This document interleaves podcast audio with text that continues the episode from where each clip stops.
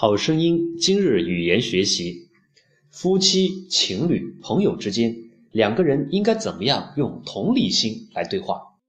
首先呢，我们看看生活当中两个人对话的一般模式。比如冬天早上太冷了，你的室友不愿意起床，然后就和你抱怨了一句：“啊，我想睡懒觉，不想上班呢。”这时候你会怎么回答呢？第一个是激将。不想上班就别上，辞职呗。第二个挺现实，挺理性，不上班你怎么养活自己哦？第三个是很反感，你跟我说这个有个鸟用啊，我又不是你老板。第四个，我比你更困，更不想上班呢。第五个听起来挺有智慧，哎，我也这么想过，觉得睡懒觉呢其实挺好，然后讲一大堆道理。第六个。你睡得太晚了，下次啊早点睡。第七个，哦，每天早起确实挺辛苦的。喏，七个回答，你会选哪个呢？我们的标准答案是最后一个，每天早起确实挺辛苦的。你发现了吗？从第一个回答到第六个，都是从不同的角度去提供信息，只有第七个没有什么信息含量，就是一句废话。每天早起确实挺辛苦的，而这种回答的方式呢，叫做共鸣，也就是说有同理心、感同身受，站在说话者的情绪角度。那么共情为什么会管用呢？因为共情让人感觉到自己被看到、被感受、被了解到了。比如说，一个小孩子学走路摔了一跤，然后哭了。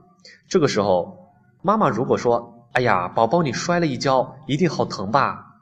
这个孩子呢，哭完之后可能继续走路，因为他知道妈妈和他站在一起，妈妈看到了，感受到了他的疼痛。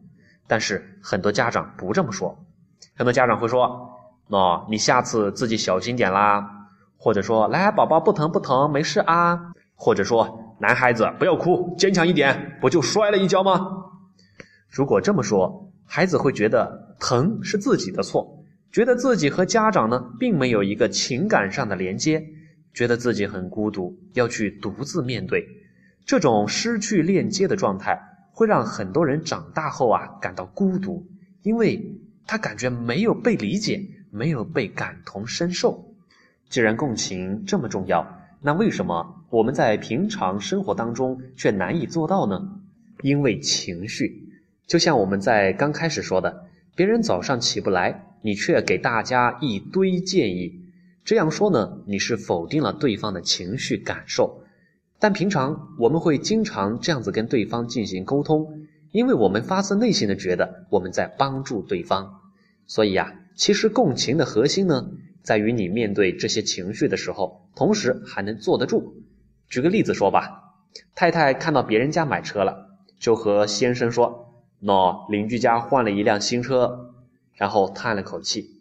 先生可能有这么几种理解：一个是太太想换车了，可能就会说：“咱们家车挺好的嘛，没必要换。”或者先生觉得太太要问要不要换车，就会这么建议：“那咱们想办法存钱吧。”要是觉得太太虚荣，他就可能这么回答：“车车车，你这个人怎么这么虚荣啊？”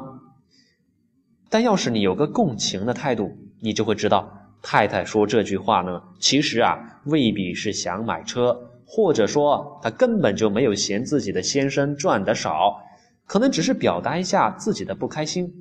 如果你觉得他在表达不开心，你就直接回应这种情绪，对他说：“哎，我知道。”或者说：“我知道你今天有点不开心。”你把这种情绪给他点破，说出来。让他感受到你和他在一起，那就行了。其实呀，他未必是想说车的事儿。所以呢，很多时候我们没法共情，是因为忘不了我们自己。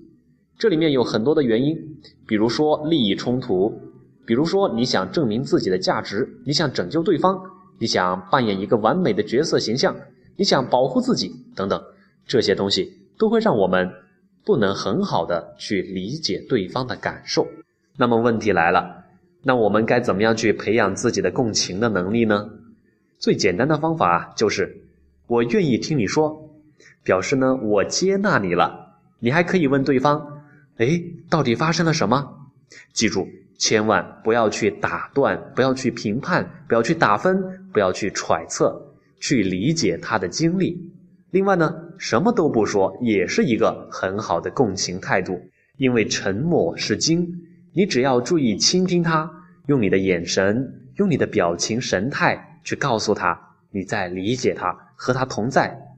但是呢，记住，共情啊，绝对不是去虚伪生硬的表演，因为共情不是为了去迎合讨好对方，而是为了更好的去理解对方。